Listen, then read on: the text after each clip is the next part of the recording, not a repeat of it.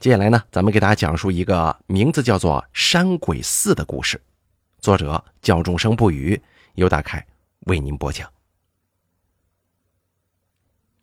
这个事儿是笔者我二叔跟我讲的，现在想起来还是不寒而栗。说是有一个人去深山里头，无意之间发现一座大寺，里面供奉着一尊泥塑菩萨。惊人的是，这尊菩萨竟然活了过来。还跟那个人说了一个滔天秘密。这个秘密影响深远，并且牵扯甚大。那个人离开之后，他的子嗣慢慢的繁衍开来，形成了一个家族。一直到现在，这个家族的后人还在各地走动，只是行踪诡秘，不为外人所知。这个家族被称为淮阳甄家，就是甄子丹的那个甄。他们家族的人又被称为。活死人，为什么叫活死人呢？一方面是因为他们家族的人掌握一门奇术，可以借命衍生；另外一方面，“活死人”这三个字也暗示着关于那个秘密的终极真相。我二叔年轻的时候啊，曾经与那个家族的一位成员有过过命的交情。前不久，他带我前往河南淮阳参加甄家私下举办的一个互市，路上跟我聊起关于这个家族的一些往事。据说甄家的先祖是个木匠，咱们后文呢就管他叫甄木匠吧。那是清末民初的时候，军阀混战，民不聊生。甄木匠当时只是一个普通的手艺人，在乱世中挣扎求生。有一回，他去外地给人做活因为那个地方比较偏远，在一座深山之中。回来的时候，真木匠在山林里转来转去，竟然迷路了。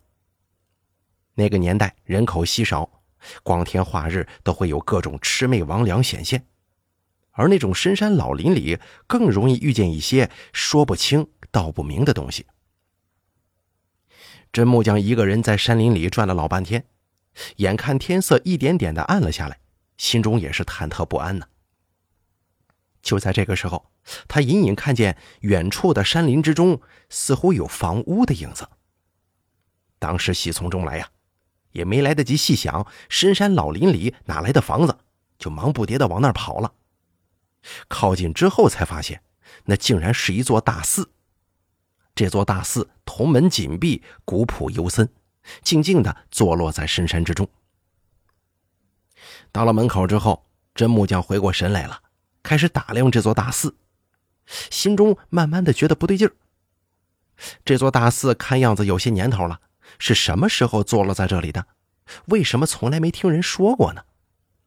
再看看寺檐上雕刻的浮雕，全部都是魑魅魍魉、妖魔鬼怪的形态，在昏沉的月光之下，整座大寺透露着一股浓烈的邪性。而在寺门上方悬挂着一幅丈许宽的青铜横匾，上面赫然写着“山鬼寺”三个大字。山鬼，山鬼。真木匠品嚼着这两个字，一股寒意当时就从心底冒上来了。这座寺不是给人建的呀！他越想越慌，再被山里的夜风一吹，背上就开始唰唰的冒冷汗了。两条腿打着摆子，想夺路而逃。可偏偏就在这个时候，那座大寺两扇紧闭的铜门，在他眼前咯吱一声，缓缓的打开了。隐隐透过门缝，看到里面绵延不知多远的青石古道，两旁分次坐落着高大的香炉石像，还有尽头重重叠叠的庙宇楼台。真木匠当时哪里还敢进去啊？转身摸索着，就想离开这一座诡异的山鬼寺。可是吓人的是，他不论从哪个方向走，走两步就会回到原来的位置。他心里明白的很呢，这是遇见鬼打墙了。当时一些偏远的地方都流传着各种魑魅魍魉的事迹，老一辈的人曾经讲过，遇到这种事情啊，不能急也不能慌，稳住一口气，迎难而上。那些鬼怪什么的也害怕人的阳气呀。再加上真木匠从事木工这一行这么多年了，在古代，木匠用的工具都具有辟邪镇煞的功能。想到这儿，真木匠一颗慌乱的心也慢慢的平静下来了，咬着牙从身后的工具箱中取出了两件东西。第一件东西是墨斗，就是用来测量长短、定正直的工具。在古人看来，这东西带正气，诛邪回避。他拿出的第二件东西是做活的斧子。这把斧头，真木匠用了二十多年了，不知道削过多少木活。刀刃上至今夜间还带着一抹寒光呢。俗话说：“利器在手，杀心起呀。”真木匠手上攥着这两个东西，感觉胆气也足了，嘴里一边骂着各种污言秽语壮胆儿，一边硬着头皮踏进这座山鬼寺中。进了寺门，脚下全是一丈大小的青石板，铺就的整整齐齐，形成一条青石古道。古道两旁坐落着一人高的石制香炉，一直蔓延到第一座寺庙前，一共有二十四座石制香炉，并且每座香炉后面还有一尊真人大小的石像，石像的身上穿着链子铠甲，头上戴着奇异的头盔。那些头盔有的是无常鬼面，有的是鸾鸟兼喙，有的是狰狞异兽，反正种种样式稀奇古怪，难以言说。真木匠深吸一口气，目光遥遥的看着青石古道尽头的那座庙宇。那间庙宇的门是开着的，透过半掩的门檐看到里面隐隐透着微亮的光芒。不知道为什么，他心中有个预感，想离开这座诡异的山鬼寺，无论如何都得去那座庙宇中看上一看。真木匠也是个果决的人呐，当下大步朝着那座寺庙就走了过去。一路上总是有意无意的防备着两侧的石像，谁知道那些头盔下面是不是还藏着什么邪物呢？整片地方一片寂静，只有他自己的脚步声回荡在这个空旷的大寺之中。真木匠眼看自己越来越接近那座庙宇，心中也微微松了口气。就在这个时候。他眼角余光不经意间这么一瞄，赫然发现，就在身旁的一座香炉的耳上挂着一个锦囊。他鬼使神差的走上前去，把那锦囊给取了下来。这个锦囊也不知道是什么料子做成的，摸起来还透着一股子温热，似乎是刚从人身上取下来的一样，还隐隐有一些女子的体香传来。锦囊上面的绣花繁琐考究。纹的图案更是来历颇深，那是一只无头黄鸟。黄鸟展翅欲飞九天之上，本是大吉大利之兆，可脖颈之上却空无一物，看起来诡异渗人，似乎在预示着什么不祥的事情。真木匠握着这个锦囊，心神一荡，耳边隐隐听到一个女子的轻笑声音，如鬼如魅，渗人心魄呀。他赶忙回过头，可是周边哪里有人的影子呀？真木匠脸色变化了几次，犹豫了一下，还是把这锦囊给收进怀里了，沉着脸来到第一座庙宇前面，顿了顿，推门而入。这间庙宇不大，入目之处空旷死寂，只是中间摆放着一座高台，台前放着一座香炉。台上坐落着一尊真人大小的泥塑菩萨。诡异的是，香炉中有一根一指粗细的残香，已经快烧到尾部了，还在徐徐的往外冒着青烟呢。之前真木匠在外面看到的微光，似乎就是从这个残香上传来的。不过，这座大寺不知多久毫无人迹了，那么这根残香是谁点燃的？又燃烧了多少年呢？真木匠皱着眉头，总感觉这座庙宇中哪里不对劲，可他一时又说不上来究竟是哪里不对。只是鼻中闻着香炉中若有若无的檀香味儿，感觉心中的不安似乎也慢慢平息下来了。他在这间庙宇当中又逛了两圈，什么也没发现，加上刚才一路奔波，又累又困，忍不住就想找个角落先睡上一觉，等明天起来再说。当下，真木匠查看了一下，没什么问题，转身就把庙宇的木门给关上了，找了个角落就眯了起来。可是还没等他睡一会儿呢，耳边忽然响起一道炸雷，剧烈的雷光将整间庙宇都闪成一刹那的白昼了。真木匠蓬松着双眼朝门外望去，而就是这一望，他整个人都清醒过来了。隔着木窗上的绸布，外面不知什么时候出现了一个巨大的怪异的身影，一点一点的从庙宇前挪动而过。真木匠连忙站起身，顺着那个巨大的身影挪动的方向，又跑到这间庙宇的后面。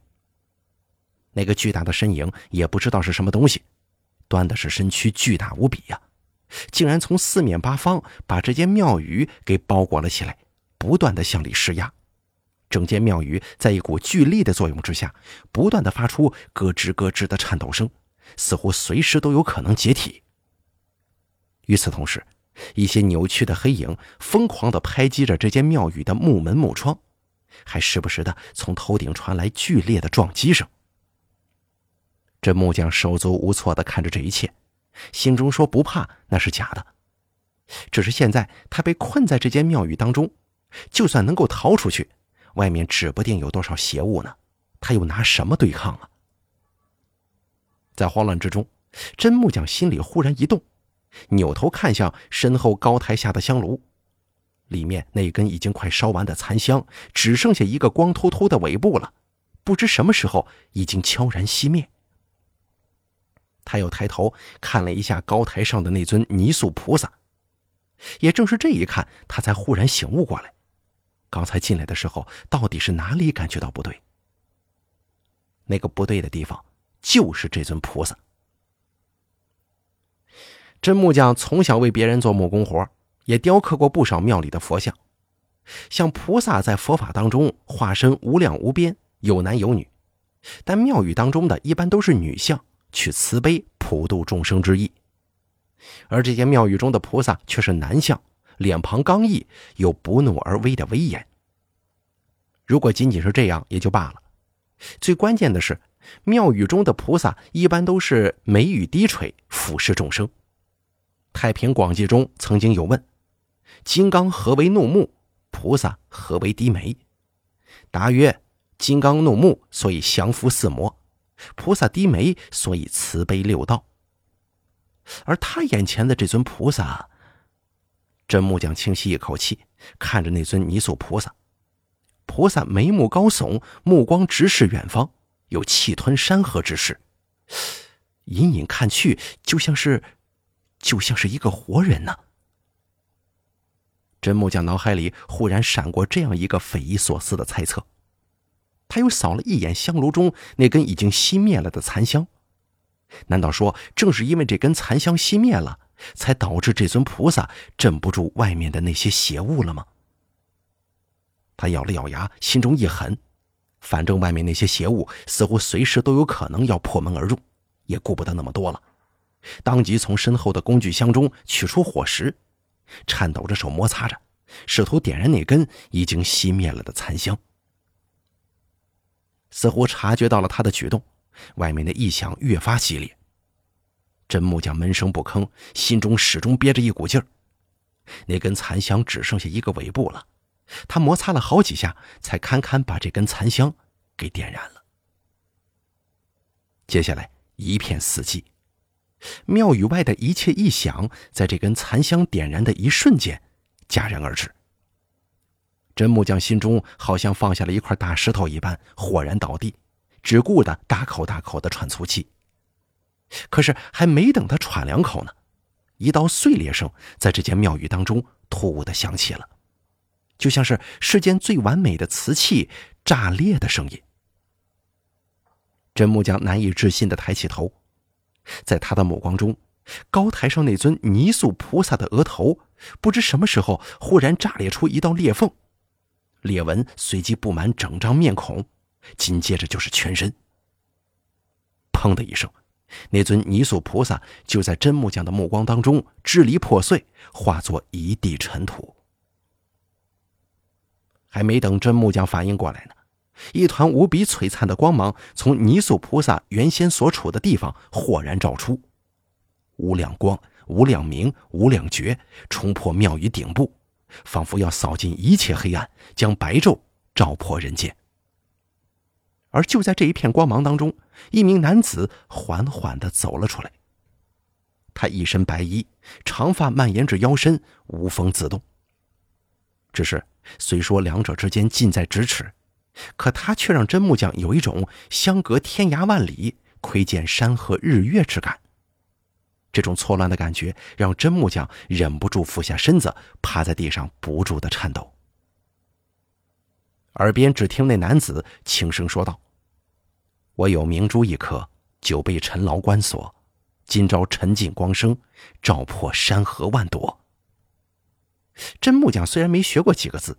但是也能感受到这简单几句诗中包含的意境之深远、奥义之广大，更有一种窥破一切、终得圆满的大自在、大喜悦。他浑身一颤，满脑子只有一个念头，那就是菩萨活了。不知过了多久，一切异象消失，真木匠耳边又响起了那名男子的声音：“是你点燃的残香吗？”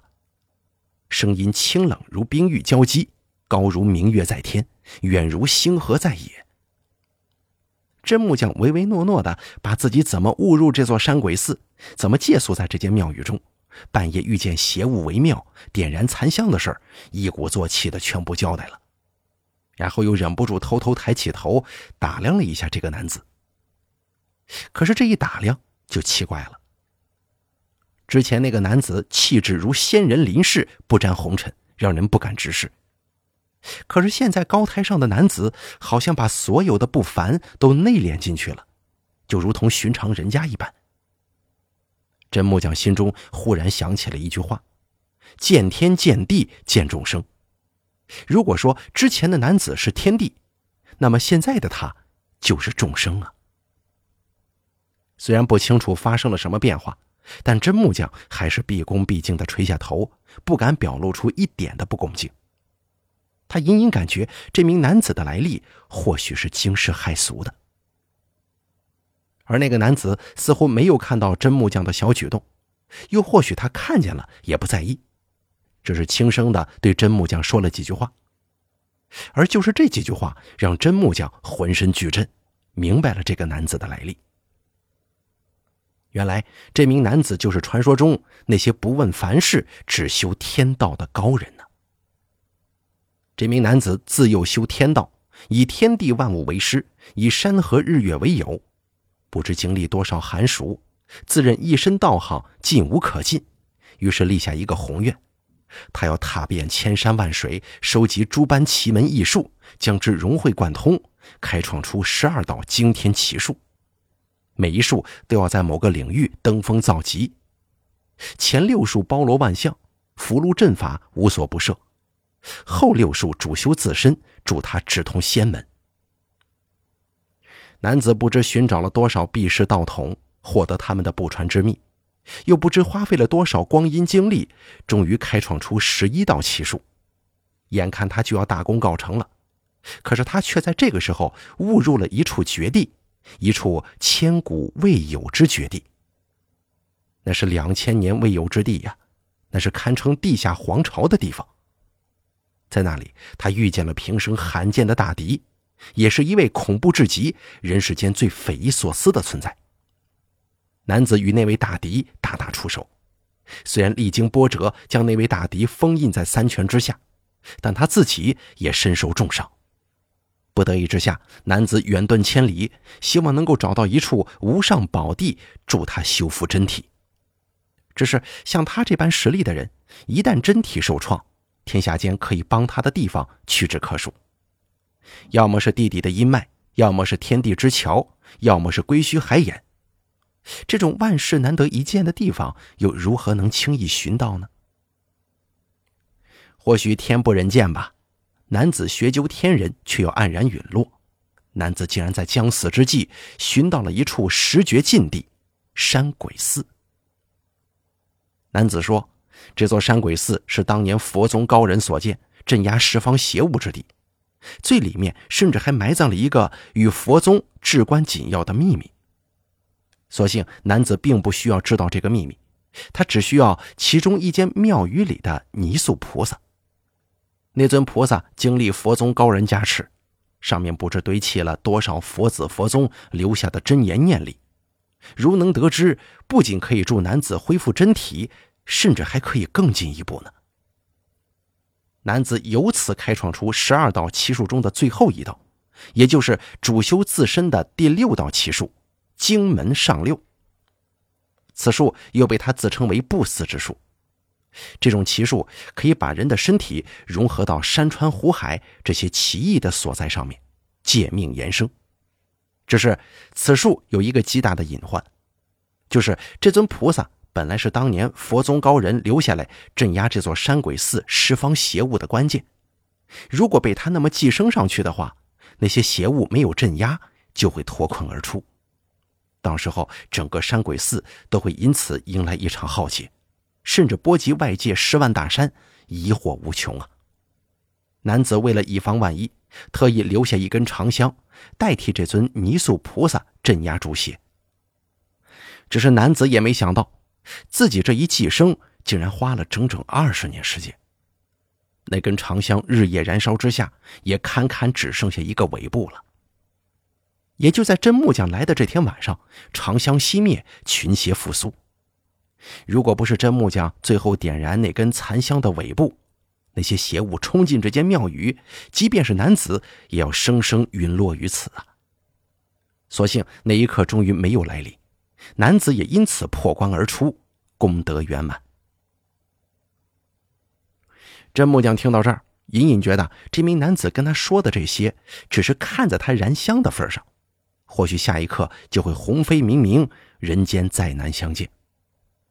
但他感觉这或许是他这一辈子所能遇到的最大机缘了，于是不顾一切的匍匐在地，再三恳求那位男子收他为徒，带他同修天道。男子似乎早就知道真木匠会这么说，说真木匠对他有燃香之缘，却无师徒之分，他会传给真木匠自己开创的一道奇术，就是那道经门上六，了却今日之情分。真木匠本来只是一介木匠，能得到一道奇术已经心满意足了。只是他眼看着一位天人般的人物就这么出现在自己面前，却不得不相失于天地之间，还是忍不住悲从中来呀。男子说：“世间本无不散之宴席，他虽然受制于天意，不得不马上要离开此地，但临走之时还有两个夙愿未了。”如果真木匠可以帮他完成，将来也未尝没有再见之日啊。这两个夙愿，一是他那位平生罕见的大敌。当日那位大敌躯体残缺，所以才被他得手，封印在三泉之下。但男子算出，将来某日这位大敌还会重回世间，到那个时候，那位大敌一定会不惜一切代价修复自己的身体，让自己达到最强状态。而另一个夙愿就是这座山鬼寺。男子虽然借山鬼寺这尊泥塑菩萨功德圆满，可是他却无法再偿还一尊一模一样的，只能再点燃一根长香。但是这个却不能一劳永逸，终有一日长香会再次熄灭。而男子传真木匠经门上六，就是希望在他走了之后，真木匠可以代替他守护这座山鬼寺。同时寻找那尊大敌重回世间的消息。男子说完这些，外面早已旭日高升。真木匠这个时候才发现，他们不知何时竟然身处在山林之中了。之前那座山鬼寺早已不见踪影，而阳光之下，那位男子的身影也朦朦胧胧，犹如水中月、镜中花，仿佛下一刻就要消失无踪了。男子最后看了一眼真木匠，叹息一声，说：“今日缘分已尽，让他务必记住这两个夙愿，将来还有重见之日的。”说完之后，男子就在真木匠的目光当中突兀的消失了，就仿佛从来没有在这个世界上出现过一般，只是原地遗留了一根长香，还有一卷竹简。